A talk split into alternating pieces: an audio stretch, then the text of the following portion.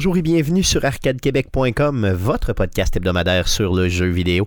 Mon nom est Stéphane Goulet, je suis l'animateur de ce podcast et cette semaine, l'équipe d'Arcade Québec est en vacances, donc j'ai tenu à donner euh, quelques vacances, là, ben, le temps des fêtes euh, en vacances là, euh, aux gars qui m'accompagnent. D'ailleurs, je tiens à remercier Guillaume Duplain et, Jean-François Dion, donc Jeff Dion, pour leur implication dans ce projet-là. sans eux autres, je suis rien. Donc, pas capable de faire un show tout seul, évidemment. Donc, euh, ces gars-là c'est des amis euh, à moi de longue date et j'espère qu'ils vont me suivre encore très, très longtemps dans cette aventure euh, pour parler de jeux vidéo semaine après semaine. Donc cette semaine, ce que je vous propose, ben cette semaine et pour les prochaines semaines, ce que je vous propose, c'est de revisiter l'année 2022 dans mes sous-l'angle des nouvelles. Donc j'ai sélectionné les plus les meilleures nouvelles, donc les nouvelles d'impact de 2022. Donc on commence avec euh, janvier évidemment, donc euh, au podcast numéro 323, ça a été enregistré le 11 janvier dernier. On commence avec deux grosses nouvelles, donc une nouvelle qui concerne Take Two et une nouvelle qui concerne la franchise John Madden. Donc on écoute ça. Euh, sinon, prochaine nouvelle. oui, Take Two La compagnie qui n'a rien à voir avec le jeu It Takes Two, euh, a procédé à l'acquisition du studio américain Zynga. Donc, un studio euh, connu pour euh, les, jeux mobiles, dont Farmville et Words with Friends, qui est une compagnie qui date de 2007. Euh, c'est une compagnie qui travaille également sur Star Wars Hunters, qui compte 3000 employés et ça a été acquis pour la somme de 12,7 milliards de dollars. 12,7 milliards. Pour une compagnie que je connaissais même pas. 12... Zynga? Tu connais pas Zynga? Ben, ça me dit absolument rien. C'est une compagnie euh, qui n'imprime que de l'argent. 12,7 milliards. 12,7 milliards. Pense à ça, là. C'est 12. C'est incroyable. 12,7 milliards, c'est plus que si tu combines Star Wars puis Bethesda, ben, Zenimax en général. C'est plus cher que les deux. Tu sais, je veux dire, dis, promène-toi dans la rue, là, parle de Star Wars à quelqu'un ou parle de Zynga à quelqu'un. Z-Y-N-G-A. C'est malade. C'est juste une scène. Je veux dire, là, on est rendu où, là, dans, dans donc, ça veut dire que. Qu'est-ce que ça veut dire? Ça veut dire que. Euh, qu'est-ce que Take-Two veut faire avec ça? Qu'est-ce qui. Ben, c'est sûr qu'il va se lancer dans le mobile euh, plus intensément, puis probablement qu'on va voir GTA 5 sur mobile. GTA 5 ou le prochain GTA sur mobile simplement. Ça se peut-tu? Peut-être. Ça peut qu'il ne fasse plus jamais de... aussi. Ouais, ouais. C'est parce qu'il ne fasse plus jamais de GTA puis que ce soit juste du mobile? Un Red Dead mobile, un GTA mobile, puis c'est fini. Je pense que cette compagnie-là meurt. Ah, Ils font tellement d'argent avec euh, Grand Theft Auto Online que ouais, c'est clair qu'ils travaillent sur la, prochaine mouture qui va être un, j'ose espérer un meilleur jeu que genre de GTA Online 2 avec des meilleurs serveurs là, euh, pour éviter le, la triche là, si on veut mais ils font tellement d'argent je peux pas croire que qu'ils vont tirer ça dans, à l'eau de même là. En tout cas, j'ai peur. Moi, j'ai vraiment, vraiment peur parce que ça, s'appelle sombrer dans la facilité pour faire du cash, puis ça, ça se peut très bien. Hein. Donc, euh, j'ai peur. J'ai peur de ça. J'ai peur de ça. Euh, Takes-Two, on avait d'autres choses à dire euh, par rapport à eux autres? Ouais, juste un petit commentaire du président Strauss Zelnick qui a dit et réitéré, en fait, qu'il n'y a pas l'intention que les jeux de Take-Two s'en aillent sur un service d'abonnement comme la Game Pass. Game Pass ou leur, leur service d'abonnement à eux propriétaires. Là. OK, OK. Donc, ils s'en foutent un peu, ils veulent pas aller là-dessus. Surtout pour les nouveaux jeux, c'est ce que j'ai compris. Là. Ben, Donc, sais, les anciens, peut-être que, mais pas les nouveaux. Ben, en, même temps, si tu prends GTA, là, il avait fait quoi euh, dans leur première semaine, il avait fait un milliard en revenus avec euh, GTA 5 quand il était sorti? Ouais. Fait que c'est sûr qu'un service de Game Pass payera pas un milliard pour non, non, c'est sûr, pour avoir... Non, c'est sûr, effectivement. Je comprends qu'ils veulent pas faire ça, puis c'est correct, là, mais quand même, ce serait le fun d'avoir une coupe de le jeu quand même sur ces euh, services d'abonnement-là qui semblent être l'avenir, en tout cas. Euh, une nouvelle très, très triste. Oui, on a euh, John Madden qui est décédé le 28 décembre 2021. Donc, il n'a pas fini l'année. Euh, il a été entraîneur-chef des Raiders de 69 à 78, commentateur de 79 à 2008.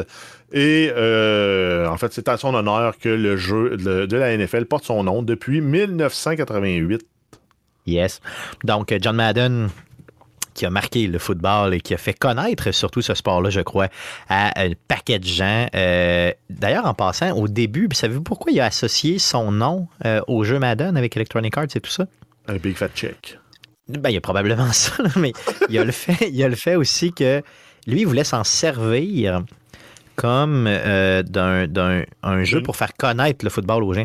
C'était ça qu'il voulait faire rentrer dans ah. les maisons pour que les gens puissent connaître le football plus. je pensais que c'était pour un outil de simulation pour euh, les prédictions de son match. Ça, hmm, reste une belle plateforme.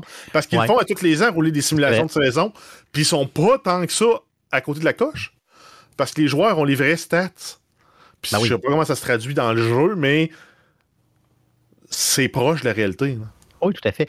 Euh, tu sais, à toutes les semaines, c'est facile hein, pour la NFL parce que c'est c'est des activités qui se passent en semaine. Donc, toute la semaine 1 est finie, la semaine 2. Donc, entre les semaines de la NFL, pendant la semaine, si vous voulez, on fait. Euh, il y a des modifications à toutes les semaines au niveau des statistiques de tous les joueurs.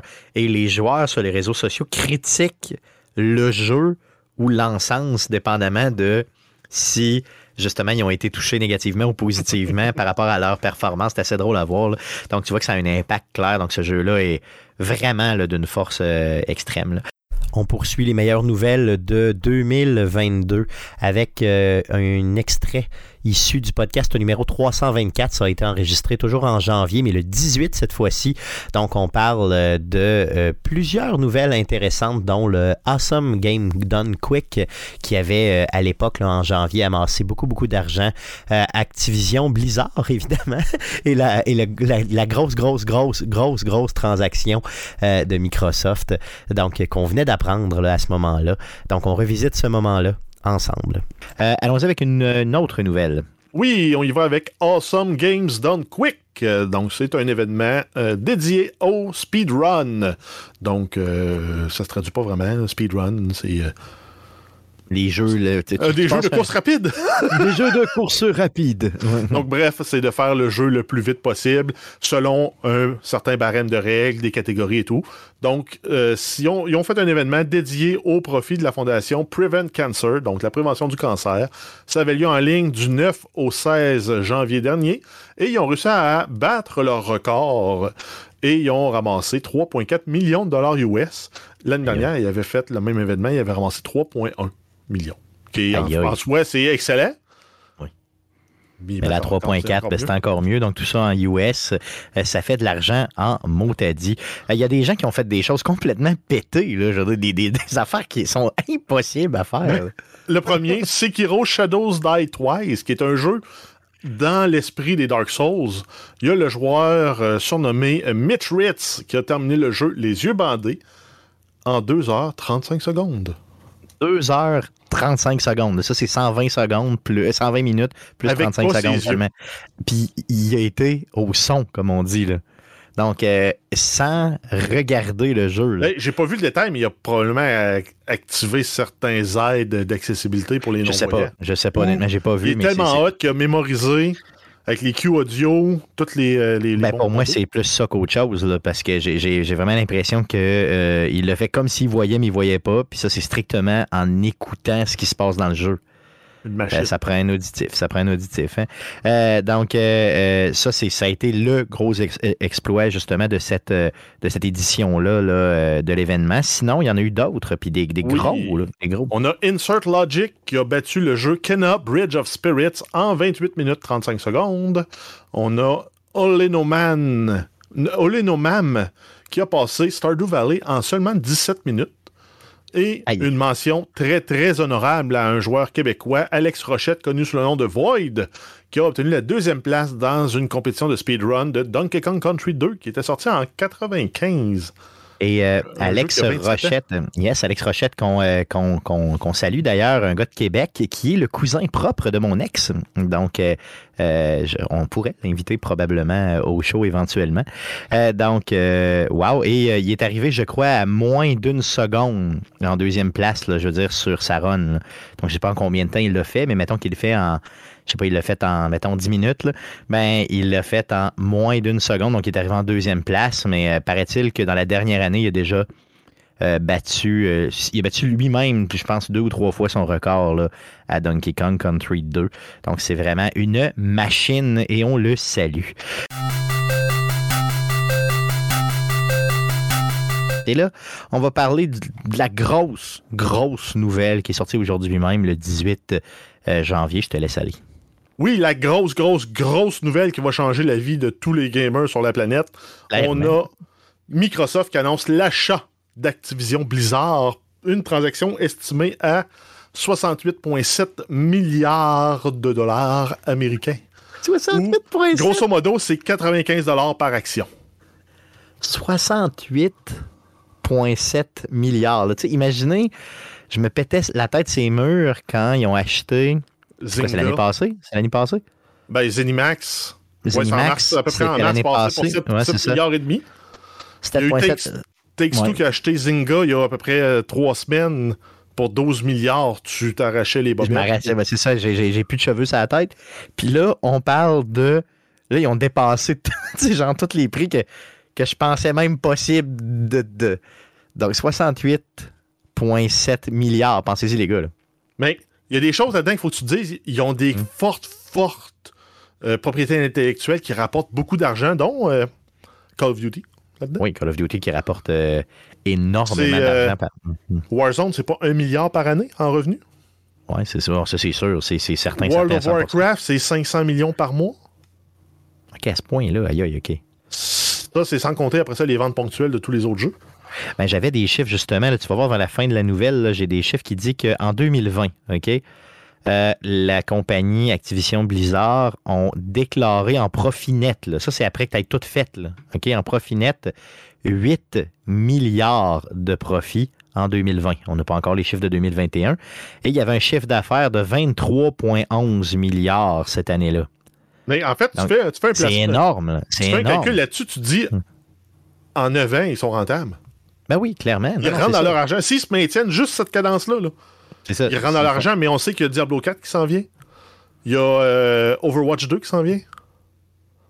Il y a probablement dans les 10 prochaines années 10 nouveaux Call of Duty qui s'en viennent. C'est pas 23, on sait jamais. Non, ils peuvent, ils peuvent euh, en plus. Euh, non, non, c'est sûr. Non, c'est clair. Plus que ça... le mobile avec Candy Crush et compagnie. Candy Crush, c'est une machine aussi à imprimer de l'argent. Je savais même pas si c'était eux autres qui avaient ça. Je, l'ai découvert aujourd'hui. Ben, euh, en fait, quand on voyait là, la ABK Association pour les employés, c'était Activision Blizzard King. OK, OK, OK. Je me demandais d'où ça venait, le ABK, mais c'est là que ça vient. Le King, euh, OK, c'est bon. OK. Donc là, en fait, il y a, y a, beaucoup de, choses qui restent là, euh, pas répondues. En fait, qu'est-ce qui va se passer? Est-ce que, un, est-ce que cette transaction-là va être autorisée par les marchés financiers américains? Parce que c'est sûr qu'ils vont probablement être soumis à la, loi antitrust. Parce qu'ils commencent à avoir beaucoup de studios dans beaucoup de sphères. Euh, Microsoft aurait trop, trop, trop le, contrôle du marché, c'est ça, ouais, OK. Après ça, euh, qu'est-ce qui va se passer avec les licences cross-platform? Du genre Call of Duty? Sony, va-tu dire, ben finalement, on l'a plus? Ben, moi, ça me semble évident qu'ils vont vers Vont-tu l'avoir un mois après? Ou Microsoft va s'en servir pour lui faire une clé de bras pour lui dire rentrer la Game Pass sur euh, la Xbox Game Pass sur Sony. Ou sur même c'est ça. Mais moi, ça m'étonnerait pas que le move ce soit pour juste mousser la, Game Pass, puis c'est tout. Là. Je veux dire, tu sais, l'idée, c'est de garder tes exclusifs pour toi. Là, quand ils ont acheté Zenimax, avec Bethesda, ils se sont, ils nous l'ont clairement dit. Là, euh, je veux dire, regarde, le, prochain Elder Scroll, euh, ça s'en vient euh, exclusif sur, sur Xbox puis PC. Là, le reste, le prochain Fallout, Xbox puis PC, c'est sûr, c'est, évident. Fait pourquoi ils ne feraient pas la même chose avec Call of Duty? Pourquoi ils ne feraient pas la même chose avec toutes les autres franchises qu'ils ont? Pour ceux qui se demandent, c'est qui les studios d'Activision Blizzard? On a Activision, on a Blizzard, on a King, on a Treyarch, qui sont les euh, responsables de la franchise Call of Duty Black Ops. On a Raven, qui sont le studio responsable de, Warzone. iMoon, Beanox, Sledgehammer, qui travaillent souvent ensemble en rotation. Euh, Sledgehammer, parfois, est lead dans les Call of Duty euh, en rotation. On a Infinity Ward, qui est le fondateur de la franchise Call of Duty, avec le premier premier Call of Duty, avec les gars qui sont partis après leur chicane avec Activision vers euh, Electronic Arts pour fonder le studio Respawn. On a Demonware et euh, Toys for Bob. Donc, c'est des gros studios, c'est pas les plus petits studios euh, de la planète. Donc, on parle de 10 000 employés euh, pour Activision Blizzard. C'est quand même énorme. Des franchises comme Call of Duty, Crash, euh, Guitar Hero, Skylander, Spyro, Tony Hawk. Euh, on parle de Diablo, Hearthstone, Heroes of the Storm, Overwatch. Starcraft, Warcraft et il y en a d'autres. Donc imaginez, c'est- c'est incroyable, là, je veux dire, comme studio. Là, je veux dire, il faut, faut réaliser que c'est énorme. Euh, tu nous parlais de l'action tantôt, tu nous disais que ça avait augmenté justement à cause Oui, de. suite à de l'annonce suite à l'annonce, l'action a fait un bond de 37% Euh, Donc, c'est quand même un. Si si, si, l'avoir su la veille, j'aurais mis 10 000 Oui, non, clairement, c'est sûr, que oui, c'est sûr, sûr, sûr. C'est toujours ça qu'on se dit, ah ben, Avoir su. C'est ça. Avoir Avoir, su, j'aurais acheté des bitcoins en, 2000, en 2007. C'est ça. avoir su, j'aurais acheté Tesla il y a 5 ans, j'aurais acheté Bitcoin en Ouais, 1999, j'aurais. C'est clair, c'est clair. Donc, Activision Blizzard, euh, beaucoup de questions par contre qui demeurent. Euh, Mais c'est pas, dit dans l'histoire, est-ce qu'ils ont eu un deal sur le prix ou pas suite au- aux éléments tumultueux en lien avec la compagnie? Euh, bien sûr, euh, une des premières jobs qu'ils vont avoir à faire, c'est de redresser l'entièreté de la compagnie pour les, pro- les, les politiques d'inclusivité, de respect, de non-agression sexuelle. de normalité, donc. ouais, ben ouais. c'est ça. Sais. Je lisais aujourd'hui, puis tout le monde posait la question, savoir si c'était une bonne ou une mauvaise affaire, puis tout le monde disait ça peut pas être pire que c'est déjà là, chez Activision. là. C'est ça, de la façon que c'est géré et Puis tout. là. la grande interrogation qui reste là, sur toutes les, les- les- les- dans toutes les bouches, c'est qu'est-ce qui se passe avec le CEO actuel d'Activision, Bobby Kotick, que tout le monde disait il devrait démissionner, il devrait prendre la porte, devrait démissionner. Probablement qu'il restait pour négocier ce deal-là. Puis là, ce qui a été annoncé, c'est qu'il va rester en poste jusqu'à la conclusion de la fusion. Puis après ça, tous les studios vont répondre à Phil Spencer directement. Et euh, Bobby Kotick ne sera probablement pas renouvelé, sachant que son contrat, de toute façon, lui, se terminait en mars 2023. Puis la fusion n'est pas prévue pour se conclure avant juin 2023. OK, Il donc. va finir euh, par expirer son contrat, puis il va disparaître. Il sera pas renouvelé, puis c'est tout. D'ailleurs, il a- c'est quoi, ça fait 30 ans qu'il était à la tête de, vois, ça fait d'Activision. donc, euh, longtemps. Il a fait bien, ça. bien, bien, bien, bien du cash, plus que ce qu'il va être capable de dépenser pendant sa retraite. Donc, euh, c'est ça. Puis personne ne va le pleurer, je pense pas. là. Donc, euh, cette transaction-là, tu l'as dit, va se terminer autour de 2023 après plusieurs étapes. Là, tu fais pas euh, la vente d'une compagnie de 60 quelques, quelques milliards, 60 presque, pardon, de 70 milliards en deux minutes. Là. Donc, il, reste, il reste beaucoup, beaucoup de Mais- choses à, à- j'imagine. Com- com- à- comment tu fais pour acheter ça? tu sais, Je veux dire, Microsoft, leurs argent, et puis tu sais, je je suis pas un, un expert de finance là, de ce genre de patente-là, mais c'est quoi? il- Genre Bill Gates a encore son compte chèque, il paye avec Interact, ah ouais, 60 soit 70 milliards, ou c'est ching. C'est ching, mais si je vais prendre ça, mais c'est Ben, quand même. Aïe, aïe. En fait, la, la- la subtilité, c'est qu'ils disent Ah, ben regarde, on vous donne 95 par action. Ce qu'on fait, c'est qu'on prend des actions de Microsoft, puis on les donne aux actionnaires en reprenant les actions qu'il y avait, à- en respectant ce ratio-là. Mais, parce que, tu sais, je veux dire, Microsoft, final, ça quand même plus que 2000 milliards, mais tu sais, ça veut pas dire qu'ils ont ça en assets, tu sais, pour euh, être Mais capable. ça, c'est ça. t'as- tu- Si, tu si acceptes un échange d'action pour Ouais. action, en quelque part, pour eux, ça ne leur coûte rien. En termes Ouais, de mais- déplacement d'argent. Ouais, mais tu donnes du contrôle quand même à d'autres personnes qui ne l'avaient pas tu- avant. là, tu ça. rends disponible de nouvelles actions. Ouais, non, je sais pas honnêtement, mais c'est- chose sûre, c'est que c'est la plus grosse transaction qui a jamais eu lieu dans l'histoire du monde qui concerne le jeu vidéo. là. Donc, euh, je pensais jamais voir ça de mon vivant. Là. Je pensais pas qu'une compagnie valait autant. Jamais. là. Là, si on avait un pool à faire, c'est quoi la prochaine compagnie? Microsoft achète? Non, non, j'ai Sony. Sony direct. Ils vont acheter Ben- pas PlayStation, Ben, Sony au complet. Avec la quantité d'argent qu'ils ont, je me dis, ils pourraient acheter Apple. Non, mais il faut pas. Non, je pense qu'Apple, ils les garde euh, tu sais, artificiellement en vie parce qu'ils veulent, ils veulent un concurrent. là. Tu sais, ça te prend un concurrent à un moment donné, sinon, t'as plus rien. Moi, j'achèterais Nintendo.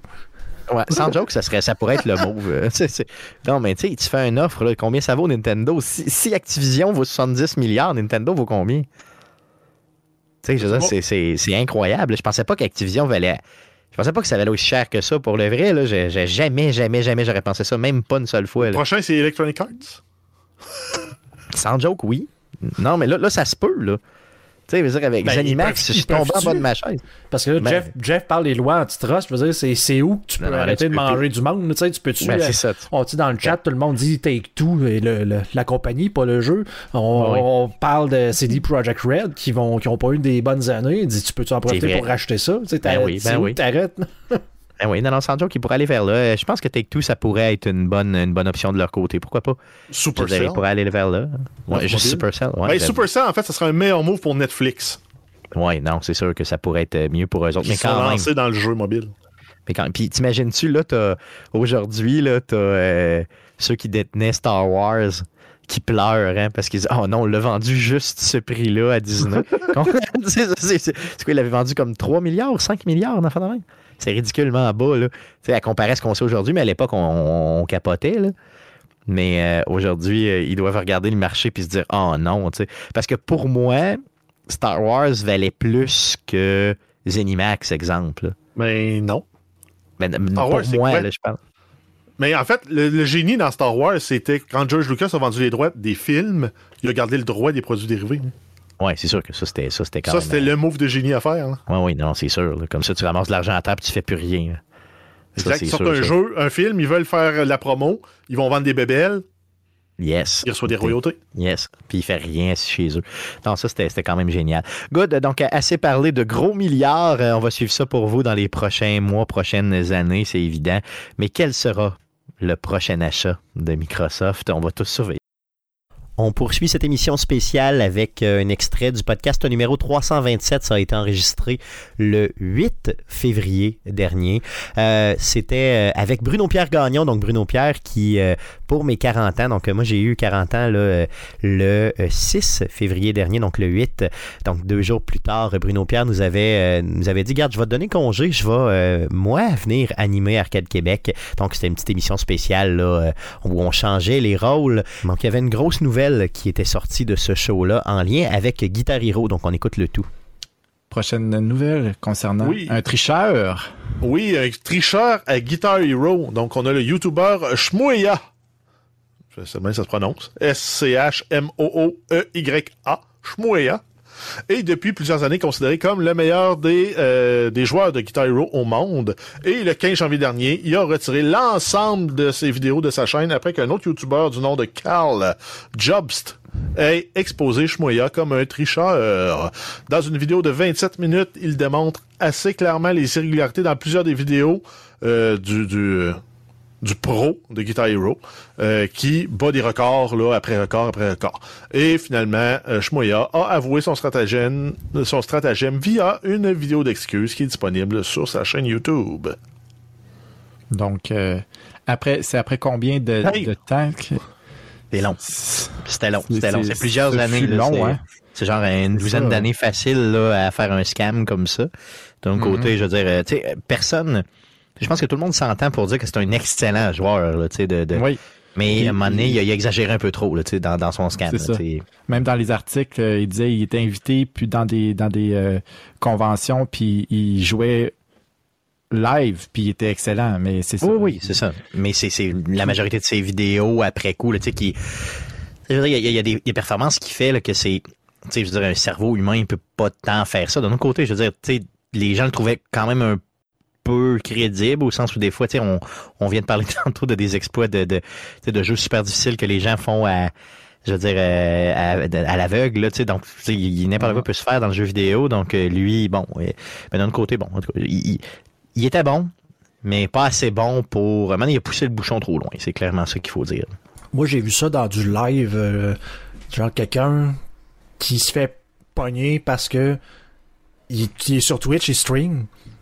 Et il stream une game qui a pas rapport. euh, genre, c'est un autre gars qui joue. Là.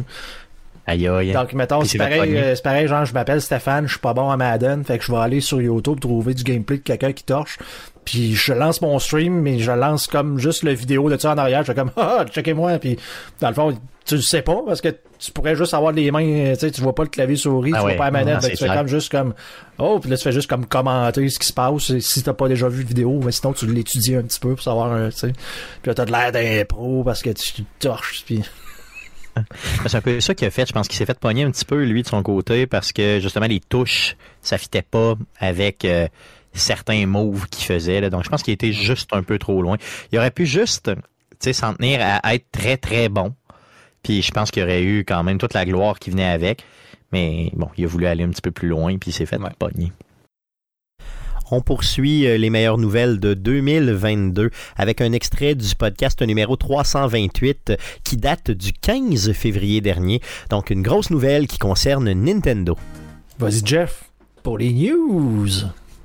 Oui, on commence avec plusieurs nouvelles concernant Nintendo. On a euh, dénommé euh, Gary Bowser, à ne pas confondre avec Doug Bowser, qui est le Head of Nintendo of America.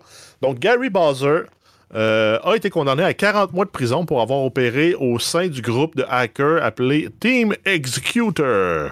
C'est un groupe qui se spécialise dans le dépôt de jeux sous forme de ROM sur le net, donc des jeux piratés. Euh, en octobre 2021, le groupe a été condamné à payer 4,5 euh, millions en amende et en décembre dernier, ils ont été de nouveau condamnés à une nouvelle amende de 10 millions, ce qui porte le total à 14,5 millions de dollars. Donc ça veut dire que quand Nintendo euh, se fait voler ses jeux, ils sortent les dents puis solides. Donc eux autres, ils déposaient principalement des jeux de Nintendo, mais aussi des Xbox et de PlayStation sur le net pour que les gens puissent aller les pirater facilement.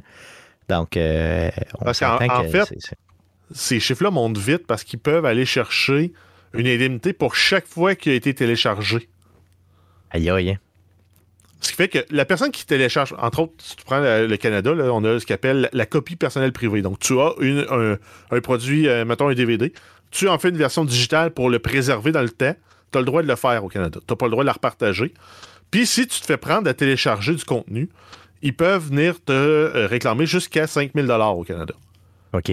C'est pour ça qu'ils n'attaquent pas les, particuliers qui téléchargent du contenu au Canada. Par contre, si tu partages, là, ils peuvent aller chercher 5000 par personne à qui tu l'as partagé. Ouh, là, ça peut monter vite, c'est ça. Exact. OK, donc, euh, mais en tout cas, donc, euh, ça veut dire que niaisez pas avec les ROM puis les, les, copies comme ça de Nintendo. ils ont l'air méchants. Donc des grosses nouvelles. En février, il y en a eu beaucoup, beaucoup. Euh, un nouvel extrait, mais cette fois-ci du podcast 329 enregistré le 22 février dernier. On était avec Stéphane Gagnon, le de Player, et il y a beaucoup, beaucoup de nouvelles euh, d'importance qui sont sorties cette semaine-là, dont une nouvelle sur euh, Nacon, une nouvelle sur Bethesda, sur Steam. Donc on écoute ça. Ensuite, on a euh, Nacon, le 8 février, le studio français Nacon qui a annoncé l'achat du studio Midgar, connu pour le RPG Edge of Eternity. Le montant de la transaction n'a pas été dévoilé. Ensuite, on a eu le 16 février Nacon qui a, annoncé l'acquisition d'un nouveau studio, euh, Daedalic Entertainment, qui est le studio derrière le jeu euh, à venir Lord of the Rings Gollum. Nacon a payé 53 millions d'euros pour le studio mais seulement 33 millions euh, sont garantis. Le reste sera versé en lien avec les performances du studio entre aujourd'hui et 2026. De toute façon, c'est une euh, façon louche d'acheter quelque chose, ça. Je te donne juste, euh, mettons, un petit peu plus que la moitié. Puis si tu es performant dans le futur, m'a donné d'autres argent. Ben, c'est le même compte. Non, mais c'est. Ouais, OK. Pour, pour, pour, procéder à un achat, c'est peut-être particulier, mais c'est le même que les contrats dans le monde du sport fonctionnent. Oui, tout à fait. Non, non, clairement. Mais je veux dire, là, c'est parce que là, il achète le studio. Il l'achète complètement. Puis après coup, il faut qu'il continue à performer pour avoir d'autres argent. Je, sais pas, c'est la première fois que je vois ça. C'est euh, ben, c'est comme une façon de retenir les gestionnaires. Oui, aussi, puis de retenir, puis que les gens continuent à se forcer, entre guillemets. Là, pour, euh, Avec ça, ils viennent détacher les gestionnaires pour 4 ans. Hum, hum, clair. S'ils veulent aller chercher les 21 euh, millions qui manquent, d'euros d'ailleurs, en plus, c'est pas juste des dollars US ou des dollars canadiens, ben, il faut qu'il reste là pendant quatre ans. Donc, ça faut assurer une transition de l'équipe de gestion. Il y a de l'allure, c'est ça. Non, c'est clair. Euh, Nacon, je ne connaissais pas pas en tout, mais c'est qui ça, Nacon? Mais c'est quoi ça, Nacon? Ben, moi non plus. Mais euh, là, je suis en train de lire qu'il possède 16 studios, dont 10 en France. Euh, parmi les studios les plus connus, on a Big Hand Studio, qui est euh, derrière la franchise Test Drive, et euh, Cyanide SA, qui est impliqué dans le jeu euh, Tour de France. Tour de France, donc des bicycles. C'est pour ça que tu connais pas. C'est ça, exactement. Donc peut-être plus européen là, comme type de jeu, simplement.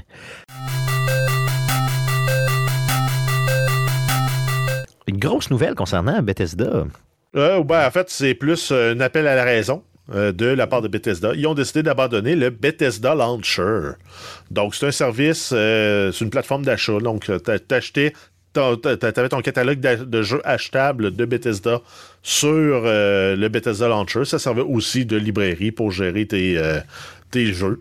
ça existait depuis 2016. Là, ce qu'ils vont faire, c'est qu'ils vont tout migrer tout le monde sur Steam, puis ils vont arrêter de gérer l'outil de distribution, de, de, de, puis d'achat, puis d'hébergement de, euh, contenu de jeu. Donc, le but, c'était de se détacher de Steam. Euh, tu sais, pour, euh, on pense pas payer le fameux 30% que Steam charge quand tu achètes un jeu sur place. mais là, quand tu as Microsoft, tu as peut-être ben, plus de pouvoir de négociation ben, pour dire, on peut s'entendre pour 15%? Bon, ça se peut, ça se peut, mais on le sait pas. Mais en tout cas, c'est sûr qu'il y a probablement quelque chose du genre qui se trame derrière ça. Euh, par contre, euh, Bethesda, euh, votre compte, Bethesda.net, demeure actif. OK? Donc, ça, c'est vous pourrez avoir quand même là, des avantages à jouer au jeu de Bethesda en passant par cet compte-là, mais le fameux launcher n'existera plus à partir d'avril prochain. Donc faites-en votre deuil. Là, je vois Guillaume qui est le, joueur PC par excellence ici, qui avait son Bethesda launcher qui pleure. Hein, Guillaume, tu, vis une ah perte, tu vis un... D'avoir un, launcher de moins à gérer et euh, à entretenir, oui, ça me fait bien de la peine. un deuil, un deuil ah, constant. c'est ça. Donc, euh, je sais qu'en avril, je viendrai te au moins pendant une semaine ou deux, là, te serrer dans mes bras tous les jours parce que je sais que tu vas pleurer. Donc, euh, profitez-en de ce fameux launcher d'ici la fin avril. Euh, sinon, on continue avec euh, des nouvelles qui concernent Steam et sa politique de plateforme de rabais. Yes. Donc, ça va changer le 28 mars. Il y a plusieurs règles qui vont être ajustées. Donc, vous pouvez exécuter un rabais pour le lancement d'un jeu, mais une fois votre rabais de lancement terminé, vous ne pouvez pas exécuter d'autres rabais pendant 28 jours. Ça, c'est, ça, c'est, vraiment les euh, rabais que les vendeurs mettent sur Steam. C'est ça, c'est ça que ça vient gérer. Exact, Donc, ça ne gère pas, le, ça, gère pas les, achats. C'est ça.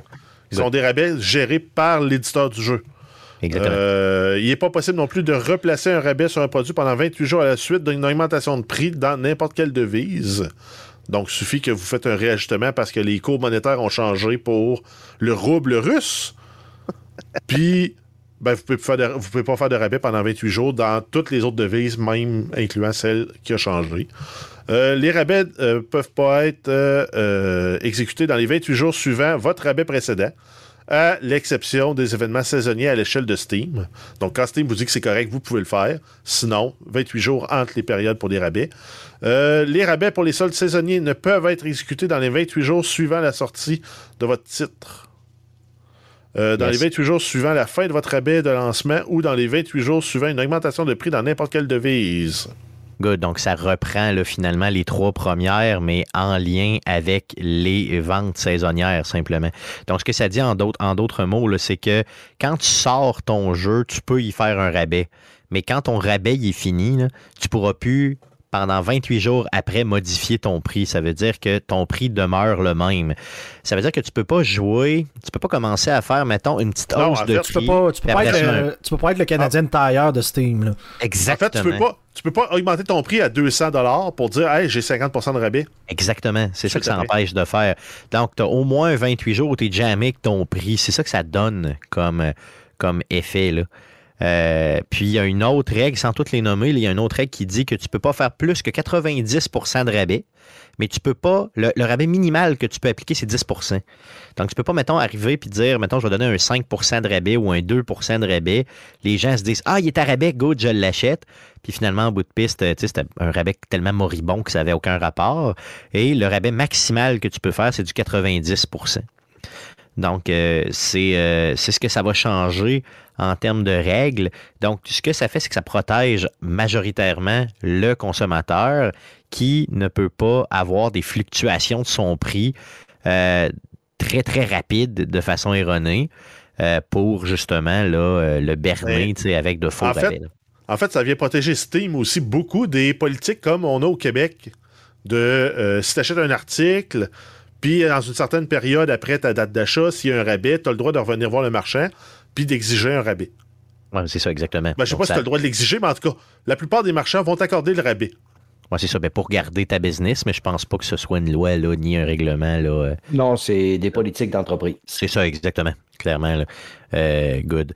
Donc, Mais euh, tu vois, quand tu as une politique de retour d'un certain nombre de jours, tu dois faire un price match de très propre rabais pendant ce nombre de jours-là, parce que sinon la personne va simplement retourner l'article à son prix d'origine, évidemment. l'acheter en rabais. Fait que c'est moins de ouais. manutention d'inventaire, de replacement sur les tablettes. Fait que Mm. à ce compte-là, tu es aussi bien de le faire. tout à fait. Oh, tout ouais, à fait, Mais les produits en vente finale sont sans sac. Ouais, c'est ça, comme des bobettes, exemple.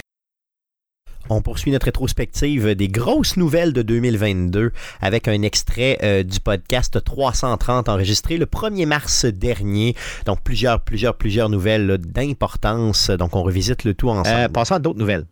Euh, oui, ce coup-ci, on parle de Nvidia qui s'est fait pogner par une histoire de rançon logiciel. On a le groupe de hackers Lapsus, signe de pièce à la fin, qui dit avoir eu accès au serveur d'Nvidia pendant une semaine. Ils ont volé un terabyte de données, incluant des drivers, des schémas informatiques et des détails confidentiels de la compagnie. Ils prétendent également avoir en possession des, euh, en fait, le code des algorithmes qui limitent la capacité de minage des, euh, des cartes graphiques RTX série 3000. Euh, donc, ça va permettre de faire le rétro-engineering pour contourner la limitation si c'était vrai. Euh, et euh, Nvidia dit présentement travailler à évaluer la portée de la fuite de données. Et selon, euh, le groupe de hackers, Nvidia aurait tenté que, que les pirates, en fait, de pirater les pirates, en fait. C'est ça, ils, sont, ont sûr. fait une tentative de contre-piratage, si tu veux. Donc, euh, ils ont essayé d'aller chercher leurs propres données chez les pirates en les encryptant, mais finalement, euh, ça n'a pas fonctionné. Donc, c'est ce que les pirates disent. Est-ce que c'est vrai ou pas? On ne le sait pas. Euh, faut pas. faut en prendre puis en laisser avec eux autres. Là. Ça, ça, ça s'en vient. Là. On va avoir des. Comme on voyait dans des, dans des, dans des jeux, des board games ou des, des- en fait des, des, des, des, ro- des role-playing games comme Cyberpunk puis Shadowrun, les méga corporations vont s'engager des hackers qui vont être responsables de, de faire du monitoring de système puis faire des attaques de contre-hacking contre les hackers qui vont les hacker. Ça va devenir pété, ça, là, dans les, dans les Ben, mettons, 5 à tu sais 10 que les- prochaines années. là. Tu sais que physiquement, là, OK? Physiquement, les grosses compagnies, OK? Euh, puis moi, j'ai fait affaire avec une co- compagnie du genre là, dans le cadre de, de- de mes activités professionnelles dans ma vie. là. Il y a des compagnies qui se spécialisent à faussement te hacker. OK? Mais physiquement, là, je veux dire, ils peuvent venir au bureau puis faire semblant, mettons, de- d'essayer de rentrer au bureau et de s'asseoir derrière un poste de travail, mettons, puis de pirater quelque chose. Et ils le font aussi, ils offrent ces services-là aussi au niveau informatique. Donc, euh, moi, j'ai fait affaire plus avec les gens le physique, là, tu sais, qui essayaient de, mettons, d'accéder au bureau sans, sans avoir euh, Hey, à être C'est parce, qu'en que- en quelque part, la façon la plus facile de contourner les sécurités informatiques, c'est l'humain. C'est le maillon le plus faible dans la, dans la chaîne. Clairement. Fait que s'ils sont capables d'a- d'avoir un accès physique à une machine qui est sur le réseau, qui est considérée comme une machine de confiance, c'est leur meilleure porte d'entrée. C'est plus facile que de passer par l'extérieur. Tout à fait, tout à fait. Fait qu'on engageait ces gens-là pour essayer de rentrer au bureau, essayer de s'asseoir sur un poste et commencer à pirater. là. On les payait pour qu'ils nous testent. Puis là, bien naturellement, ils ne disaient pas euh, Bonjour, je m'en viens le 1er mars. Puis, euh, fait qu'ils le faisaient dans une période X, puis ils nous faisaient un rapport après ça. Donc, il fallait être en mesure de comme contrer ça avec toute plein de sécurité. Donc, j'ai travaillé sur des comités du genre. C'était assez, assez pété, parce que c'est- c'est quand même assez drôle. Euh, et d'ailleurs, en passant, ça me fait penser à quelque chose. Je vais vous dire de quoi qui est terrifiant, OK? J'ai fait partie, euh, à une certaine époque, il a déjà quelques années, d'un comité au bureau, OK? Qui, un comité de sécurité. Donc, euh, on était là, tout le monde ensemble, puis on parlait de la sécurité des gens. Donc, mettons, qu'est-ce qui arrive s'il y a un feu? Qu'est-ce qui arrive s'il y a une bombe? Qu'est-ce qui arrive s'il y a une évacuation? Qu'est-ce qui arrive? Bon. Et quand on est arrivé au point de tireur actif, donc, tu sais, quelqu'un qui est, un tireur actif, donc qui rentre puis qui commence à gonner là, dans le bureau, il n'y avait rien à côté de la ligne. Fait que là, je lève ma main, je pose la question, tu sais, qu'est-ce qu'on fait? Ils disent, ben, il n'y a pas de plan pour ça. C'est comme, OK, il n'y en a pas, mais il n'y en a pas nulle part. Il n'y en a pas nulle part parce que c'est chacun pour soi, puis c'est tout. T'sais, appeler la police, puis c'est fini. C'est ça le plan. Mais partout, c'est comme ça. Puis là, après ça, je me suis renseigné, puis effectivement, c'est comme ça partout. Prends ton collègue de, de travail et serre-t'en comme euh, bouclier humain. Cache-toi. C'est- cache-toi, appelle la police. C'est c'est juste, il n'y a, y a aucun plan. C'est Prends, comme- prends les cadavres, faites-toi une barricade. Exactement. C'est comme, what? J'étais comme, OK. Et tu sais, ça peut arriver. Là. Je veux dire, c'est arrivé au Parlement des années 80. Je veux dire, ça, ça peut arriver n'importe où, là. C'est quand même terrifiant. J'étais comme, voyons, il me semble que ça fait, ça fait peur. En tout cas, donc, désolé pour cette. euh, Donc, Nvidia, qui, euh, est-ce qu'ils vont payer? Ils payeront-ils pas? On le sait pas. Mais chose sûre, c'est que. Hey, c'est ça, j'avais une question pour vous autres, les gars, par rapport à ça. Tu il- t'as dit, Jeff, tantôt que ils disent avoir la, la- la recette, si tu veux, entre guillemets, informatique, là, pour replacer les. euh, enlever la sécurité, dans le fond, En des, fait, des- non. Ils ont le code de sécurité qui est en place dans les drivers, dans le kernel des, des cartes. pour les empêcher de miner, c'est ça? Exact. Là, ce qu'ils peuvent faire, c'est faire du rétro-engineering, reverse engineering, pour voir comment ils peuvent communiquer avec la carte pour contourner cette sécurité-là. OK. Puis ça pourrait être quoi, mettons, la, la, la, la- la conséquence de ça? Ça va-tu être que les cartes vont toutes dropper de prix parce que les gens, de toute façon, vont. Je, en, comprends fait, pas. là. en fait, si tu trouves la solution, le prix risque de monter C'est ce que parce j'allais les dire, c'est cartes vont redevenir intéressantes pour les mineurs. OK, ça va monter, ça descendra pas, OK. Parce qu'ils deviennent plus de la merde, ils deviennent plus attrayantes encore. Exact. Au lieu d'être limité à 60-70% de leur capacité, on les débarre, on est rendu à 100% de la capacité. Ça va plus vite pour repayer une machine, OK. une carte dans ta machine, fait que ça vaut la peine d'en avoir plus. OK. Donc, euh, et peut-être que ça, ça va transcender peut-être le RTX 30, là, justement, toute la série des, des RTX. Peut-être que ça va Ben, être encore. RTX30, puis probablement la, 4 la 40 aussi, qui est en développement. Là. On va les avoir euh, en début 2023, ça va être annoncé. là. OK, donc, euh, wow. OK, c'est bon. Donc, ça peut avoir des conséquences sur notre vie, là, je veux dire, réelles, là, cette espèce de piratage-là. là. Ça peut donner un avantage compétitif à Intel qui se lance dans les cartes Mm. graphiques. Ça peut donner un avantage à AMD qui, qui se lance dans les cartes graphiques. Dans la mesure où c'est pas démontré qu'ils ont eu accès à cette information-là. Mais OK. En même temps, c'est ça, ça serait dole, mais apparemment que l'accessibilité à ces cartes-là s'est améliorée pas mal dans les derniers mois. Ça reste à voir, mais on- ça a l'air que le, prix est devenu un petit peu plus raisonnable et la disponibilité, disponibilité un petit peu plus euh, fréquente qu'elle l'a été dans le creux de la pandémie. Ça, Donc, euh, plus veut pas dire que c'est facile C'est ça, c'est- c'est peut-être genre style PS5 encore, là, mais bon, OK, OK. Parce que c'était encore plus dur que les PS5 à l'époque. ça n'existait pas. Euh, Oh, il n'y en avait plus, il y en avait juste plus. C'est ça. J'ai été, honnêtement, j'ai été chanceux de m'en trouver une. là. Quand j'y repense, parce qu'après ça, euh, j'aurais essayé. Puis, Jeff le sait, là, il- ça y a tout pris là, pour être capable de finalement tomber sur une. là. Puis c'est comme, il y en a une, t'as pas le choix là, de, de- de- de- du modèle. Tu dis, c'est une Exact. 3080 qui est là, je l'achète. J'avais le choix entre une 3060 ou une 3080. C'était un modèle de chaque. Puis moi, je voulais une 3070. J'ai upgradé par la force des choses parce que je voulais pas attendre. euh, Les gars, pendant qu'on parle de ça, euh, j'ai le goût de te poser une question, Jeff, euh, justement, parce que j'ai reçu une question d'un auditeur cette semaine, puis je pense que là, on pourrait bien l'intégrer ici dans le show. Euh, Marc-Olivier Larrivé Doyon qui m'a posé une question. Euh, il pose la question, euh, il dit que, bon, présentement, il vient de s'acheter une Series X, donc une Xbox Series X, donc le gros modèle. Il dit qu'il n'a pas encore euh, acheté de PC performant, mais il se pose la question, qu'est-ce que, euh, est-ce que la Series X va euh, prendre la poussière finalement après un bout euh, s'il y a un bon PC ou au contraire, il va continuer à y jouer? Je dirais, toi, tu as les deux. Euh, qu'est-ce, c'est quoi, qu'est-ce que tu en penses là, Ben, par rapport à ça? Qu'est-ce que tu y conseilles? En fait, c'est vraiment. euh, Rendu là, c'est une question de budget et d'intérêt. Parce que euh, avoir eu l'accès à un PC, j'aurais peut-être retardé l'achat d'une Series X. OK. J'ai acheté ma Xbox avant, sachant que les PC n'étaient pas disponibles de toute façon, que ça m'a tout pris. Ça m'a pris. euh, j'ai commencé à le monter en mars, mon PC, puis j'ai eu toutes mes pièces en août. Fait que euh, c'est sûr que t'es capable de, de- de mettre la main sur une carte graphique aujourd'hui, ben moi, je. Puis t'as le budget pour, là, parce que c'est un budget qui, est assez élevé. Là, si on parle d'une carte graphique, euh, même si tu veux une, 16, une 1660 qui est de quelques années en retard, mais qui est quand même assez bonne pour jouer à une bonne quantité de jeux. Euh, si t'es pas capable de mettre la main sur une carte graphique, la Xbox, c'est une valeur sûre. Puis si tu veux jouer couch co-op, jouer à des jeux plus de groupe, euh, co- co-op ou euh, des, des jeux de combat genre euh, Gang Beast et compagnie, la Xbox c'est dur à battre parce que c'est dans un salon, sur une TV, c'est convivial, Ouais. c'est central. Mais si tu veux jouer solo ou tu veux jouer avec des objets, des, des- des appareils de communication plus sophistiqués, dire ok, je veux pouvoir utiliser Discord, j'ai mes amis qui se jouent sur PC, ben c'est ça. Oui, je comprends.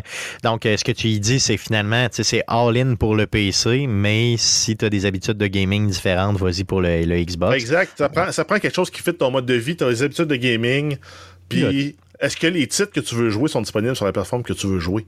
Ah non, c'est sûr. OK, good. Moi, c'est. euh, je, je, vais- pas mentir, j'ai monté le PC parce que j'avais le goût de jouer à Escape from Tarkov.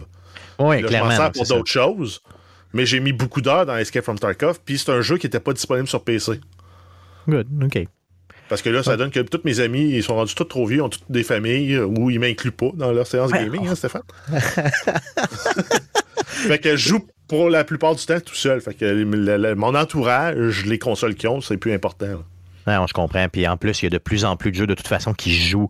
Euh, tu sais, quand on a joué à Rainbow Six euh, Extraction, ben, vous, vous- toi, t'étais sur PC, moi, Oui. j'étais sur ma Xbox, puis ça paraissait pas en tout. Là. Ça roulait tempête, là, fait qu'il n'y avait pas de stress avec Exact. ça. Puis euh, là, les titres exclusifs sont de moins en moins exclusifs ces plateformes. Il y a certains titres qui restent propres à Sony, genre les Spider-Man. À moins d'avoir un PlayStation 5, tu peux pas les jouer. Oui. Mais euh, il y a beaucoup de jeux qui s'en viennent. Là, mettons, après un an, un an et demi, ils s'en viennent même sur PC pour, euh, pour PlayStation. Puis Microsoft, eux autres, tout ce qui sort, euh, sort les deux plateformes en même Ouais, temps. ça direct d'une shot, fait que c'est de moins en moins important, outre quand t'es dans Nintendo, là, euh, les exclusifs, ça c'est sûr. Good, super, good. Donc, euh, retournons euh, aux nouvelles avec la prochaine nouvelle. Euh, oui, on continue avec Tencent qui annonce officiellement l'achat du studio polonais One Sea Entertainment. C'est une transaction qui a été effectuée en novembre dernier, mais qui vient seulement d'être dévoilée. La somme de la transaction n'a pas été dévoilée et Tencent explique que le nom One Sea Entertainment sera changé d'ici les six prochains mois. Et donc, c'est quoi One Sea Entertainment? Ça fait One? Sea Entertainment, en fait, euh, travaille beaucoup dans la distribution de jeux de, de- de tiers, donc les fameux third party, ou des euh, jeux indépendants depuis plus de 20 ans. Donc, c'est vraiment un distributeur de jeux. Un peu comme Tencent est. C'est juste que ça va leur permettre d'avoir deux bannières pour distribuer des jeux. C'est ça. Il paraît qu'il aurait distribué un peu plus de 80-90 jeux là, euh, dans les 20 dernières années. Euh, ils font aussi un petit. Il y a, l'air d'avoir une mini studio là-dedans parce qu'il y a beaucoup de divisions là, dans, dans One Sea Entertainment. Mais bon, euh, je veux dire, principalement, vraiment, ce qu'ils font, c'est de la distribution. Donc, euh, tant mieux pour euh, Tencent, mais on ne sait pas le montant. C'est ça qui est plate. J'aurais aimé savoir le montant. C'est ça qui est croustillant souvent, de savoir, tu des milliards de même, c'est le fun. Parlons Call of Duty. Euh, oui, il y a- ben, c'était des rumeurs qui circulaient, là, ça fait plusieurs semaines, mais là, c'est confirmé. Activision annonce qu'il n'y aura pas d'édition de Call of Duty en 2023. Donc, la Modern Warfare 2 va sortir en 2022.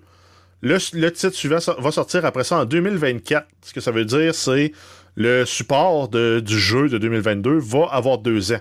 Qui était aussi le roadmap qui semblait s'installer pour le dernier Modern Warfare qu'on a eu. Il y aurait eu assez de contenu pour sortir encore deux ou trois saisons. Donc, avec des nouvelles cartes, des nouvelles armes, des passes de combat et compagnie. Donc, peut-être que ça va être ça le modèle qu'ils vont prendre. Ils vont, ils vont monnayer leur franchise pendant plus longtemps en vendant le jeu, en vendant des passes de combat. Pour- puis ils vont sortir aux deux ans. Puis on sait aussi que les prochains euh, à travailler, là, le prochain jeu qui sort, c'est Infinity Ward. L'autre après, c'est euh, Treyarch. Donc, le studio, les studios qui sont respectivement derrière les franchises euh, Modern Warfare et euh, Black Ops. Donc, ce serait Black Ops qui aurait deux ans, finalement. Ce serait l'idée. Exact. Il y aurait un décalage d'un an de plus pour le développement de Black Ops. Good, OK, OK, merveilleux, c'est bon. Euh, c'est super ça, fait que tant mieux. Puis c'est sûr que, tu d'avoir ça à toutes les années, ça faisait. Moi, j'ai l'impression qu'il venait de sortir, puis t'en avais un autre qui, en- s'en venait encore et tout ça. Donc, euh, je pense que c'est une très, très bonne décision euh, au niveau d'Activision.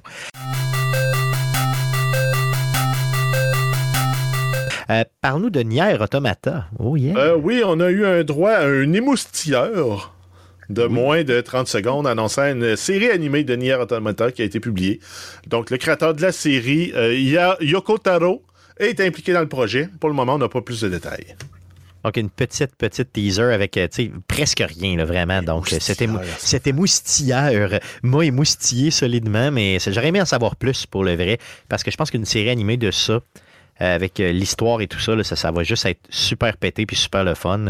Euh, J'ai hâte de voir ça, donc à suivre. Euh, sinon, euh, quelques petites vidéos qui circulent sur le net euh, à faire attention. Euh, ben, en fait, la désinformation est maître euh, à l'ère des, médias sociaux. Il y a plusieurs vidéos qui circulent sur le, web en lien avec le conflit actuel en Ukraine. Euh, et souvent, c'est, euh, c'est fou comment les jeux vidéo sont rendus réalistes parce qu'il y a eu le cas d'une vidéo qui est devenue virale qui montre un avion de combat qui en abat un autre. Et c'est une vidéo qui a été présentée par plusieurs médias comme étant une preuve de l'existence du pilote légendaire euh, appelé euh, The Ghost of Kiev. donc le fantôme de Kiev. Finalement, c'est une vidéo qui vient d'un jeu, Digital Combat Simulator World, qui est sorti en 2013. Donc, les gens nous présentent ça comme étant vraiment du, des, des footage, là, vraiment des vraies vidéos prises sur le vif. Là. À la blague, j'ai vu, euh, j'ai Ouais. vu une vidéo du dernier Call of Duty, euh, du dernier euh, Battlefield 2042 qui était utilisé dans le trailer où c'était un, un- un pilote de chasse qui avait plus de missiles. Il s'éjecte de son pilote, de son avion. Il sort avec son bazooka, il tire sur l'avion, puis il rembarque dans son jet. Puis on Ouais, dit ben oui. Ah ah, les Ukrainiens sont en feu dans leur guerre euh, du ciel. Euh, non, mais, mais celle-là était vraiment, euh, celle là, du jeu Digital Combat Simulator, là, il était, euh, était vraiment, vraiment réaliste là, pour le vrai. Puis la deuxième aussi, celle que tu vas nous parler, l'autre après, là, était aussi très réaliste. Oui, en fait, c'est une chaîne espagnole qui a effectué un segment sur le conflit en Ukraine, qui a aussi utilisé les, ma- les images d'un jeu. Et le présentateur de l'émission euh, de la nouvelle a présenté une vidéo d'un avion russe qui bombarde un village ukrainien. Euh, finalement, c'était une vidéo extraite du jeu Arma 3, euh, qui est un jeu de tir tactique militaire en monde ouvert. Euh, et ça a été euh, présenté à plusieurs reprises comme étant authentique sur le web. Donc, faites, vraiment attention à ce que vous voyez. Mais celui d'Arma 3, là, il était impressionnant. Pour le vrai, on dirait que dans le jeu, ils ont vraiment scrappé un peu l'image pour que ça fasse vraiment là, euh, vidéo de guerre. Là, quand tu sais, que tu filmes un peu tout croche, puis tu te promènes, tout ça, puis que tu, tu- tu vois mal un peu ce qui se passe. en là. mode portrait, parce que le monde ne savent pas que quand tu fais des films, c'est de l'autre sens, ça se fait hostie. Ouais, c'est ça. C'est vrai, c'est cave. hein. C'est c'est vrai que c'est colon un peu. Là. Toute la, la- on dirait que toute Ouais. la mode TikTok a amené ça. Hein, le- le- Non, mais c'est pas, c'est pas la mode TikTok. C'est un concept en ergonomie qui s'appelle l'affordance. OK, C'est plus facile ça. de tenir un téléphone comme ça OK, sur le. que sur- de sur- tenir un téléphone comme ça. OK, donc tu tiens le téléphone vraiment sur. De, de- Ah, de sa- en regardant un objet, tu comprends intuitivement comment bien l'utiliser. C'est quelque part, c'est un peu ça l'affordance. là. C'est, c'est vraiment c'est une science comportementale, cognitive qui te permet. Pourquoi une poignée de porte à levier est plus simple à utiliser? Ben, c'est parce que mécaniquement, tu fais juste la baisser, puis. Ouais, tu l'ouvres, c'est ça. ben, Donc, de tenir ton téléphone comme si tu parles au téléphone, si tu veux, c'est plus facile que de le tenir sur le côté. Ben oui. C'est ça l'idée. 95% du temps, tu- quand tu prends ton téléphone, à part quand tu écoutes tes vidéos YouTube, tu le tiens en vertical. C'est vrai, tu as tout à fait raison. C'est ça. Donc, c'est est pour ça que les gens. dans la main en vertical. Ouais, c'est pour ça que les gens le filment de même, mais c'est quand ça donne quand même un mauvais résultat. Oui, je suis Euh, entièrement d'accord, par contre. Yes, clairement. Good. Donc, faites attention à ce que vous regardez euh, sur le net. Ça risque d'être euh, des, euh, des vidéos de jeux vidéo euh, Oui, que vous allez voir et non des, des vraies, des vraies Eh, vidéos de conflit. Un autre message d'intérêt public, là, dans ce style-là, là, si vous faites des vidéos personnelles, vous n'êtes pas obligé d'être dans un char aussi. Non, c'est vrai. Si vous voulez Ça, être pris au sérieux, là, C'est tellement vrai. je sais pas c'est quoi qui se passe chez ce monde-là, mais apparemment que le char, c'est le studio. Lui, il se dit, là, c'est là que ça se passe. C'est là que Moi, ça se passe. peux, je peux, je peux être encore plat, je peux te l'expliquer, c'est l'acoustique. T'as moins de réverbération dans une voiture. Ah, man! Pour le son, non, ben oui, on va enregistrer un surface album. Stéphane. On va jouer de la musique, du jazz dans un char. dans un char. Mais t'as aucune surface parallèle dans une voiture. Le traitement acoustique est mauvais, mais la réverbération, il y en a moins. Good. Fait que ah, le prochain podcast qu'on fait, c'est dans un char. Finalement, c'est ça l'idée. Ben, possible. On- on va dans une voiture, puis- Plus de son. Yes, on va faire ça. Mais, euh, mais c'est vrai, t'as raison, Guillaume. À toutes les fois qu'il y a un petit message. Là, là, là, c'est là que ça se passe. J'ai un message à donner au monde, là. Moi, le faire dans ma voiture. c'est ça l'idée. Moi, j'ai pas là, de char, fait que je suis pas capable de passer de message. Jamais. Toi, tu passes plus de message, c'est fini. Non, c'est ça. Dans l'autobus, c'est pas crédible. tu peux aller là pour t'isoler, pour dire, pour, pis t'as pas t'as, t'as- t'as quelqu'un qui en arrière qui dit c'est pas vrai. C'est ça, ouais. C'est ça dans ces on poursuit avec un extrait du podcast numéro 332 enregistré le 15 mars dernier. Euh, une nouvelle qui concerne Valve, euh, une nouvelle très intéressante là, qui euh, nous parle des performances de Valve. Donc, euh, allons-y pour quelques nouvelles, euh, ben, quelques statistiques qui concernent la plateforme Steam.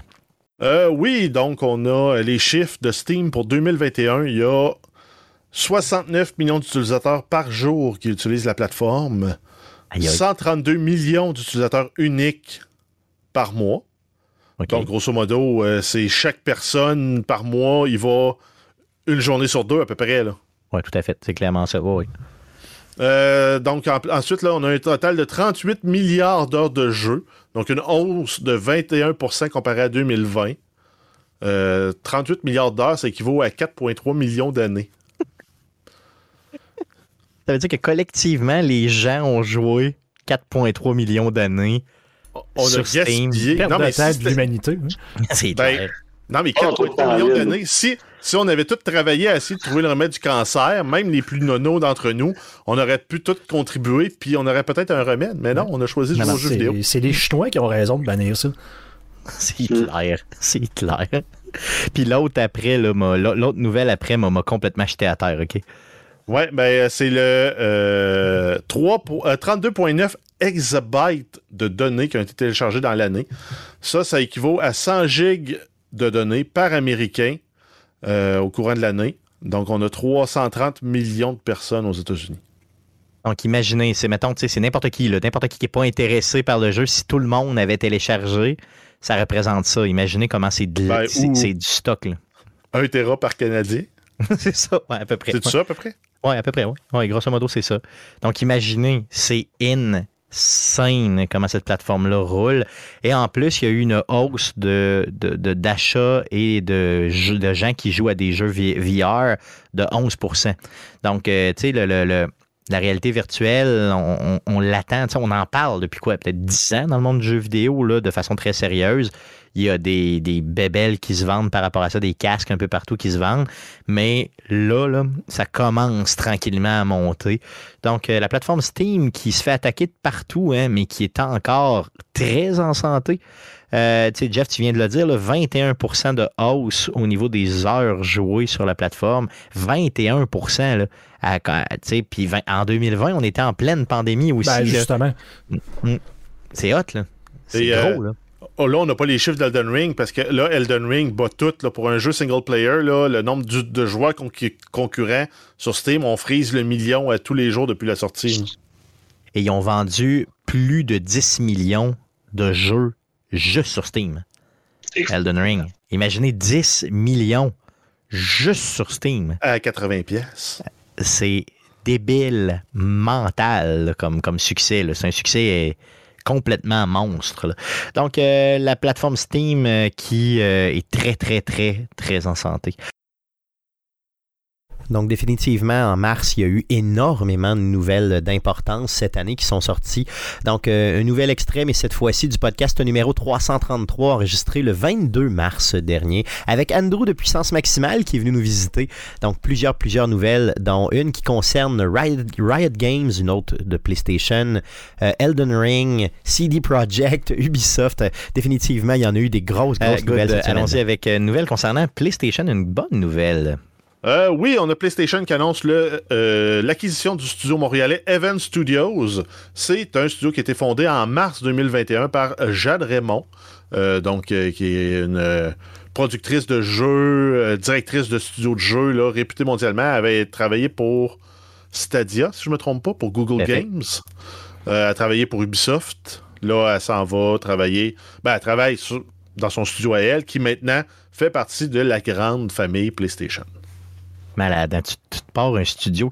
Qu'est-ce que tu as fait, toi, depuis mars 2021? Euh, ben, j'ai parti un studio, puis euh, ben, Sony l'a acheté.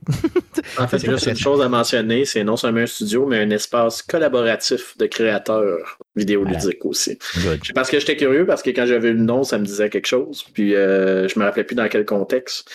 Puis oui, c'est euh, les studios là, de Madame Raymond, comme qui a été mentionné, mais c'est aussi pour les petits studios qui veulent collaborer entre eux autres. Il y a des espaces de prévus pour ça là-bas.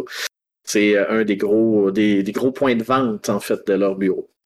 Donc, au centre-ville de Montréal, en plus. Donc, euh, malade. Yes. Yes. Euh, sinon, euh, Riot Games.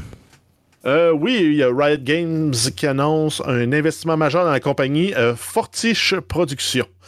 J'ai, quand j'ai lu ça, j'ai failli le lire tout croche, mais euh, pensais que c'était. je sais pas pourquoi, mais Fortiche Productions, là, tu me dirais, c'est euh, une compagnie qui œuvre dans le même domaine que Pégase Productions. Je l'aurais cru. Effectivement, tout à fait. Euh, donc, euh, Fortiche Productions, c'est un studio qui a produit la série animée Arcane, qui est disponible sur Netflix, qui est aussi une série là, qui, a, qui a ramassé plein, plein, plein de prix, tant au niveau de l'animation, de la direction artistique, du scénario, etc. Donc, en fait, Arcane, pour ceux qui, qui sont qui dorment, qui habitent sous une roche depuis les six derniers mois presque. C'est une série euh, qui évolue dans le monde de League of Legends euh, et qui met le, le focus sur différents des personnages de l'univers. Euh, Fortis Productions travaille sur la deuxième saison, entre autres. Euh, mais d'autres projets aussi qui ne sont pas dévoilés. Donc, on pourrait avoir des choses en lien avec euh, Valorant, avec. euh, je sais pas c'est quoi les autres franchises de Riot Games, à part euh, League. League of Legends, je dirais, c'est pas mal Mais ça. quand C'est eux autres, Teamfight euh, Tactics ou. euh, Ouais, Ben, ben, c'est Valorant. Valorant de League. C'est ouais. Valorant, c'est c'est ça. Yes. Fait qu'ils ont pas mal juste ça, finalement, mais ils ont tout ça parce que c'est payant en salle, ces franchises-là.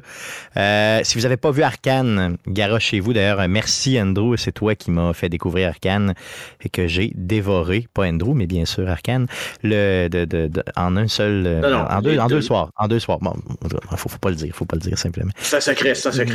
Yes. Parlons de, justement, parlons de, de- du meilleur jeu de tous les temps. Non, c'est pas vrai, pas de tous les temps, mais en tout cas au moins de 2022. Euh, oui, on a Elden Ring. euh, Les ventes du jeu From Software a dévoilé avoir vendu 1 million de copies du jeu au Japon et 12 millions de copies dans le monde pour un total de ventes de 13 millions de copies. C'est un succès commercial, ce jeu-là. Euh, ça va leur permettre de financer tous les jeux qui vont vouloir euh, soit combat médiéval, soit combat de robots. Dans les deux cas, je pense qu'ils se sont fait un nom à la grandeur de la planète. Parce Il y avait déjà le nom, puis ils ont. Ils ont, ils ont- en mais c'était un jeu de niche. Là, ils sont rendus un jeu plus de masse. Tu as raison. Donc, euh, essayez-le pas, parce que vous allez perdre votre vie, mais essayez-le si vous voulez une super expérience, ou en tout cas, assurez-vous de prendre au moins une semaine de vacances. Euh, minimum. Sinon, un petit, studio de même qu'on connaît pas, que personne connaît. hein? Non, on a euh, CD Projekt Red qui annonce qu'il travaille présentement sur un nouveau jeu dans l'univers de Witcher. Fait important à noter, point de vue technique, technologique, ils abandonnent le Red Engine pour se concentrer sur Unreal 5. Donc, euh, ça, ça veut dire qu'ils ont décidé de, de délester le maintien du, euh, du moteur de jeu pour se concentrer vraiment sur la production du contenu du jeu qui va peut-être leur permettre de livrer un jeu à la hauteur de leurs ambitions comme ça n'a pas été le cas nécessairement à la sortie de Cyberpunk. Donc, Cyberpunk est fait sur le Red Engine, là, justement, Oui, sur exact. l'ancienne. Et les expansions du jeu vont continuer là, dans, leur, dans leur engin maison. Mais à partir de- du prochain Witcher, va, ils vont être dans Unreal 5. Moi, j'ai été. euh, ça m'a un peu fessé de voir ça. T'sais, tout le monde sait qu'ils ont sur la table éventuellement de faire un nouveau Witcher. Là. On n'est pas cave. Là. Je veux dire, c'est, le fer de lance de ce studio-là, là, clairement. Mais d'un autre côté, je veux dire, si proche, de, nous annoncer ça si proche d'un gros flop comme Cyberpunk et que Cyberpunk n'est pas encore patché comme il devrait l'être, tu sais. Euh, c'est pas un peu tôt de nous annoncer ça, ça, pas un peu- ça sent le move marketing euh, pour les investisseurs de dire euh, on a euh, on a raté le lancement de Cyberpunk. Mais inquiétez-vous pas, là, on travaille, euh, Mais- on est retourné sur la, la série qui nous a fait connaître et qui est un succès quasiment garanti. là. En même temps, les boys, je tiens à dire, ils ont teasé comme de quoi ils travaillent dessus, là. mais il n'y a pas d'année encore de dit. Là. Ah non, clairement, non, c'est ça, c'est dans 6-7 Fait que, ans. Là, ils ça, font, on- ils on font juste dire, by the way, on a sorti un pad de papier puis on a écrit au crayon Witcher 4. Là. Ah oui, C'est- un move à la Elder Scroll. là. C'est comme, euh, hey, euh, Ouais. il y a ça. Mais non, ça euh, le, cycle de vie d'un jeu, hein, c'est- ça- t'as pas le choix à un moment donné parce que là, tu as tes, t'as tes grands concepteurs de jeux, là, tous ceux qui sont en level design, plus euh, conception artistique, euh, scénaristes. Eux autres travaillent beaucoup en amont pour construire le monde, construire l'univers, construire du matériel qui va pouvoir après ça être modélisé en 3D, animé, programmé pour faire des interactions.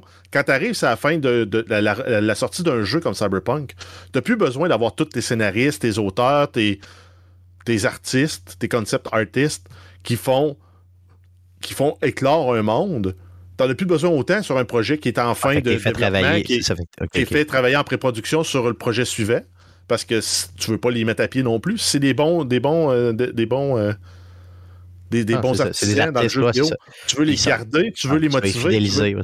Tu veux les faire travailler sur un projet stimulant? ce que je veux dire par là, c'est que pour le gamer que je suis, le voir un jeu qui est encore, sais, qui est pas, on peut pas dire encore brisé, mais qui est vraiment pas à hauteur de ce qu'on nous avait promis, le Cyberpunk, même avec la patch, la patch ne- Next Gen là, qui vient de sortir.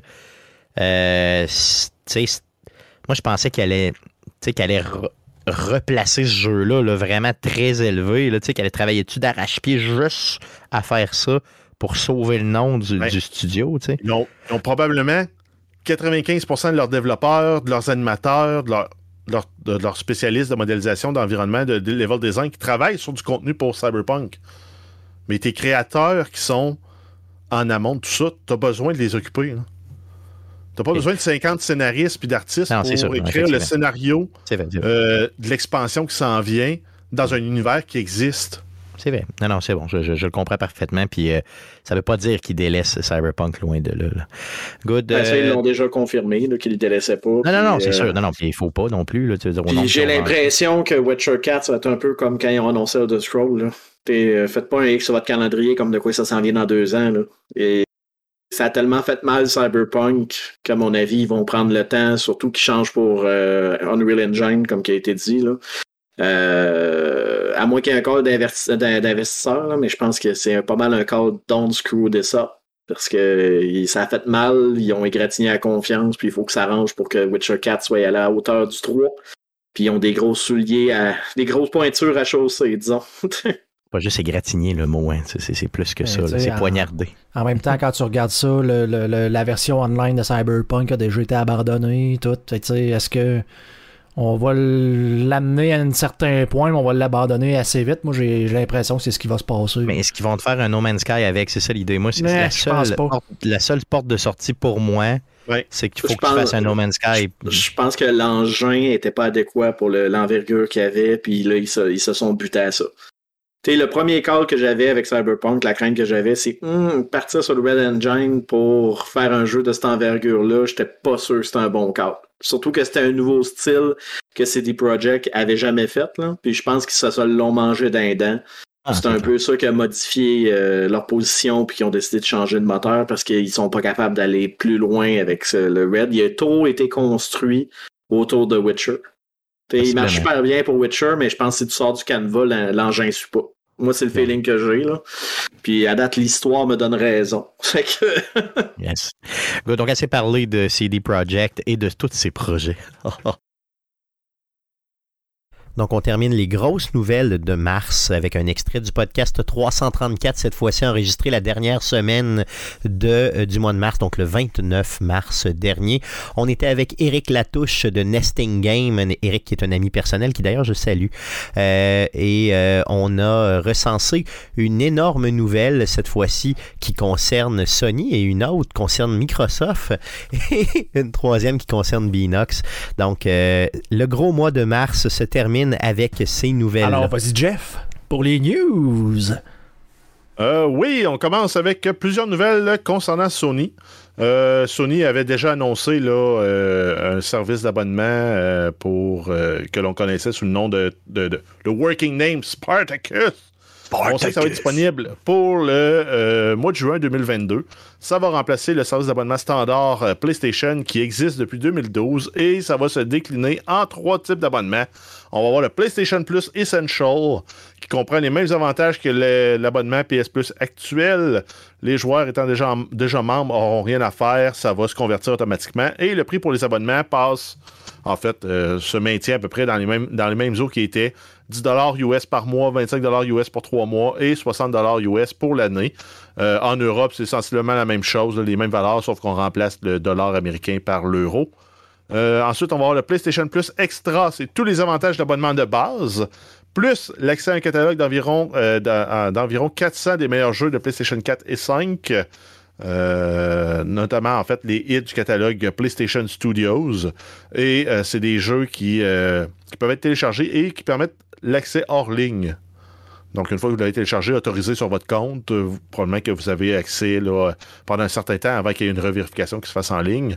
Pour les prix, en fait, on majore euh, l'abonnement mensuel de 5 et l'abonnement annuel, lui, de 40 Puis, comme d'habitude, on se fait avoir sur l'abonnement de 3 mois.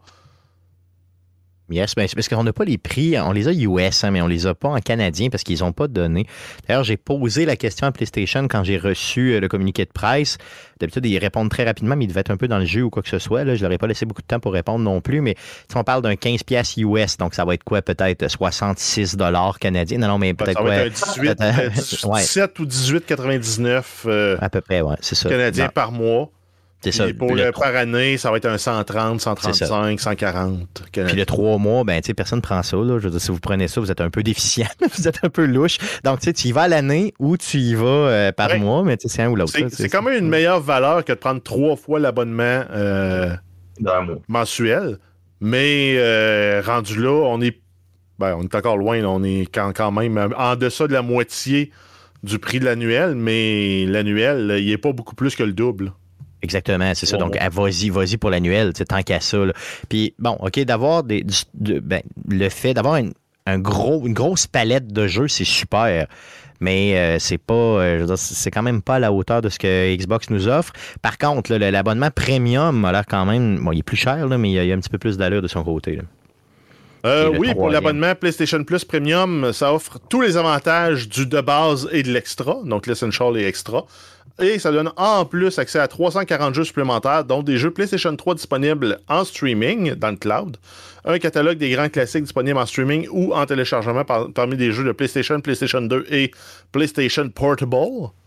Euh, ça donne l'accès aussi par le biais du streaming dans le cloud à des jeux de PlayStation 2, PSP, PS4 euh, qui sont disponibles dans les paliers extra et premium. Donc, euh, ça, élargit. On s'entend qu'on se rapproche de l'offre de la Game Pass avec euh, une offre de xCloud aussi de Microsoft. Euh, Il y a des versions d'essai aussi à durée limitée qui sont également proposées pour le palier. Donc, ça permet de, les essayer avant de les acheter. L'abonnement mensuel aux États-Unis va être de 17,99 US. L'abonnement annuel, 120. Ben, donc, 119,99 US par année. Donc, on va, être dans les eaux là, du 140, 150, 160. Euh, Au Canada. euh, Mm. Au Canada. Donc, en gros, ce qu'on nous dit, c'est que tu vas avoir accès à tout plein de jeux, mais des vieux jeux. Mais jamais on nous dit que tu vas avoir les jeux, mettons, comme Horizon, mettons, qui vient de sortir, jour 1, parce qu'ils ont été développés par PlayStation. là. Jamais, Ils vont, en jamais c'est dit. ils là. vont en donner une coupe, je pense. Il y a une coupe de jeux listés. Là. Il y a les deux Spider-Man. euh, C'est ça, mais encore une fois, c'est des vieux jeux. Donc, c'est tous des jeux qui sont sortis. Mais je veux dire, Day One, t'auras pas comme à la Game Pass. que- Starfield de dire euh, le jeu sort aujourd'hui, mais vous l'avez sur la Game Pass aussi. C'est ça, parce que tu sais, Game Pass, c'est ce qu'ils font. Donc, euh, au niveau d'Xbox, tu sais, le premier, tu sais, mettons, euh, je sais pas, euh, Horizon, le dernier Horizon, euh, voyons, euh, comment ça s'appelle euh, le jeu. Non, non, non, je veux dire, euh, pardon, je, mé- je mélange, le, le jeu de course, comment il s'appelle Gran euh, Turismo. Non, non, euh, ben, c'est ça, Gran Turismo, mettons, qui vient de sortir. Ben, s'il était sur, sur Xbox, là, tu l'aurais jour 1. Toutes les, toutes les exclusivités d'Xbox, t'es jour 1 quand t'as la Game Pass. Tu me suis? Donc là, ce qui est plate avec euh, PlayStation, c'est moi, c'est ça que je m'attendais. Moi, je serais prêt à payer 150 par année pour avoir un abonnement qui me donne tous les jeux. Tu imagines, le God of War, il sort, là. Jour 1, tu l'as sur, la Game- sur, sur l'équivalent de la Game Pass qui s'appelle PlayStation Plus Premium. là. Tu l'as automatique. Horizon, automatique. Euh, Gran Turismo, automatique. Ça serait, ça serait débile mental. ça combien pas la Game Pass par année? Euh, la Game Pass par année, c'est. euh, par année, je le sais pas parce que. Elle, elle se fait-tu juste par mois, Jeff? C'est- juste par mois, hein? Bon, moi, euh, j'ai passé Non. par euh, la, la passe croche qui permettait de prendre ton abonnement Gold. Tu l'étirais sur trois ans, puis tu l'upgradais en payant un mois. Mais euh, ça, ça pas long. Moi aussi, j'ai fait ça, euh, puis ça revient à peu près à 18 par mois. Donc, euh, c'est l'équivalent du premium qui est essentiellement à ça, là, euh, ou à peu près au même prix. Euh, donc, je veux dire, tu sais, puis moi aussi, j'ai fait la crosse que. que, que- ben, c'est pas une crosse, là, je veux dire, c'est- permis par, par, par, euh, par Microsoft. Là. Puis, euh, mais je pense pas qu'il y ait d'événements, qu'il y ait de, de prix annuels de leur côté. C'est vraiment par mois juste c'est cool, mensuel. Ah, ça se C'est ça, Mais exactement. il y a trois, il y a trois, trois pricing par contre. La, la- la Ultimate est à 17$ par mois. Donc ça comprend PC et console. Puis les versions juste console, c'est 12$ par mois. là. Je sais pas c'est quoi la PC différence avec la Ultimate. Là? En fait, c'est la Ultimate te donne PC et console, puis tu as le choix juste la PC ou juste la console après. C'est ça, pour 13 c'est ça. Pour Donc, 12 t'as- Donc, en, d'autres, mots, là, si, on, si on récapitule, que eux, ils ont. PlayStation, ils ont comme trois abonnements, puis Xbox en a une seule. Mais ils se comparent pas pantoute. Parce que dans celle d'Xbox, que tu prennes l'abonnement juste PC ou juste euh, console, tu as quand même tout l- l'accès à tous les jeux exclusifs dès la journée 1. Donc, c'est quand même gros, là.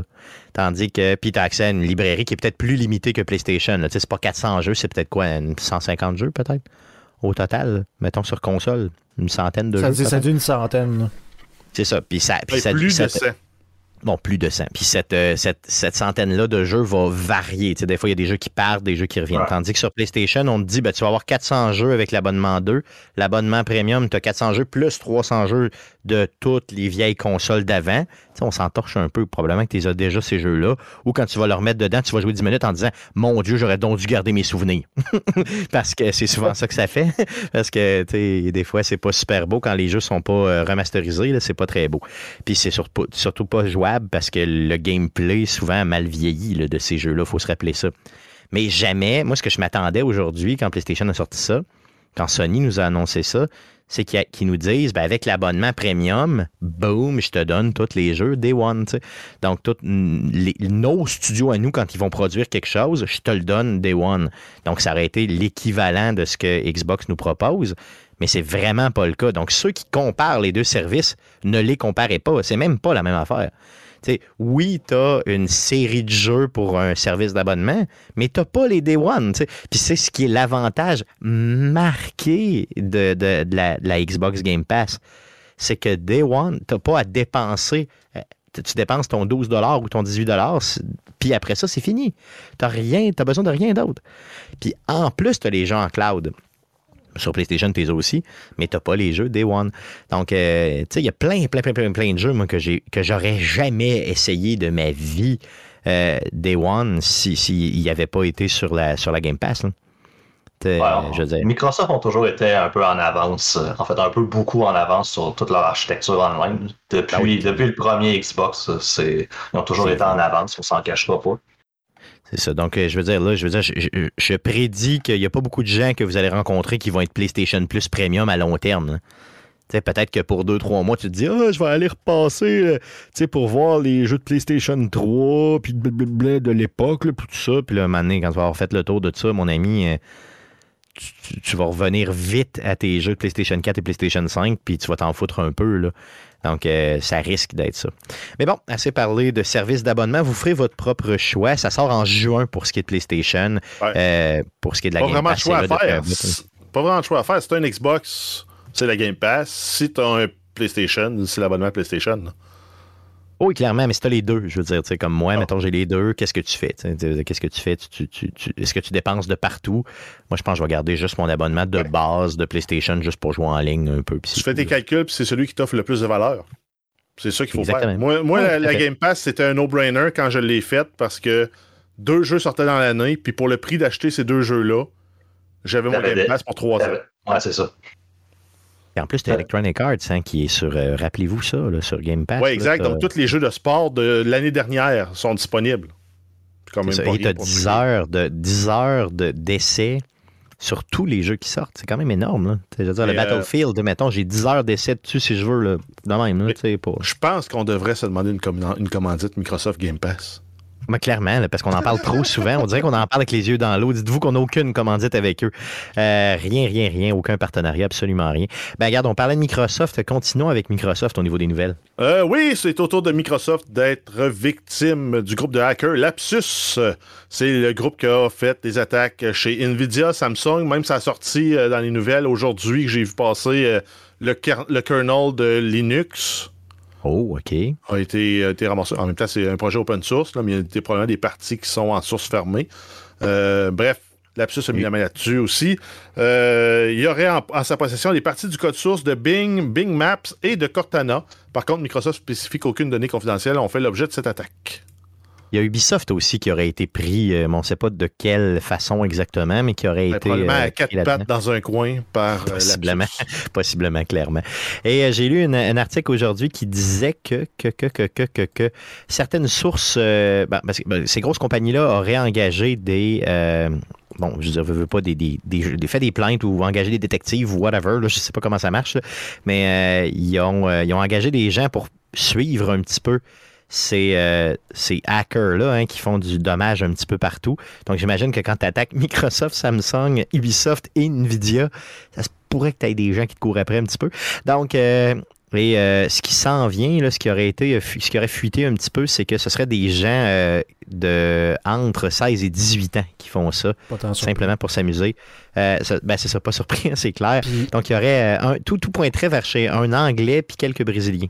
Mais Donc, de 16 à 18 normalement, ces gens-là se font tout le temps pogner parce qu'il y a quelqu'un à l'interne qui, qui se trouve. Tout le temps Ah, c'est ça, c'est de la jalousie. quelque part Mm. aussi. Non, clair. Boy, qui avait été populaire, là, un hacker de Montréal, s'était fait pogner ouais. parce qu'il se vantait sur des forums. C'est clair. Mais euh, d'un point de vue entreprise, là, c'est ce qu'on appelle euh, dans le jargon, c'est un backup open source spontané. Appelle ça comme ça, ouais, c'est ça. Ouais. Mais en tout cas, donc, tu sais, ça s'en vient. là. Peut-être qu'on va avoir des noms là, dans les prochaines semaines, dites-vous ça. là. J'étais un peu déçu qu'ils aient juste volé le code source de Bing puis tout. J'aurais aimé ça qu'ils le détruisent aussi. Ouais, c'est clair. Direct, Microsoft, ils travaillent plus jamais là-dessus. C'est ça, c'est- le sac dans le feu, puis c'est fini. Tu veux plus. Ça existe plus, ça, Bing. Non, c'est Hitler, t'as raison. C'est comme. Ils ont anéanti Bing, que voulez-vous? Fait que maintenant, Oh. utilisez donc, utilisez donc Chrome, mot t'as dit. c'est ça. Aussi simple que ça. Donc, euh, lapsus, euh, dites-vous une chose, euh, on n'en entendra plus parler dans quelques semaines, je vous le garantis, on s'est écrasé. Sinon, une grosse nouvelle d'un studio euh, originaire de Québec qui s'en va à Montréal. Mais ça se peut-tu, ça? Oui, on a, c'est euh, Binox qui ouvre des bureaux à Montréal. Avec ça, ils, ils comptent faire grossir leur équipe de 20 Euh, donc, ça va être plus ou moins 80 emplois. Le studio Binox à Québec compte présentement 400 employés, dont 150 employés engagés depuis un an.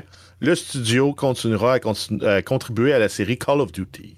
Donc, minimalement pour les deux prochains Call of Duty. Donc, euh, ils ont, de la, ils ont de la job. Ils ont de la job solide, sont bien employés, super compagnie. Euh, donc, tant mieux. Euh, on leur souhaite que du succès. Donc, c'était les grosses, grosses nouvelles qui ont touché le monde du jeu vidéo pour les trois premiers mois de 2022.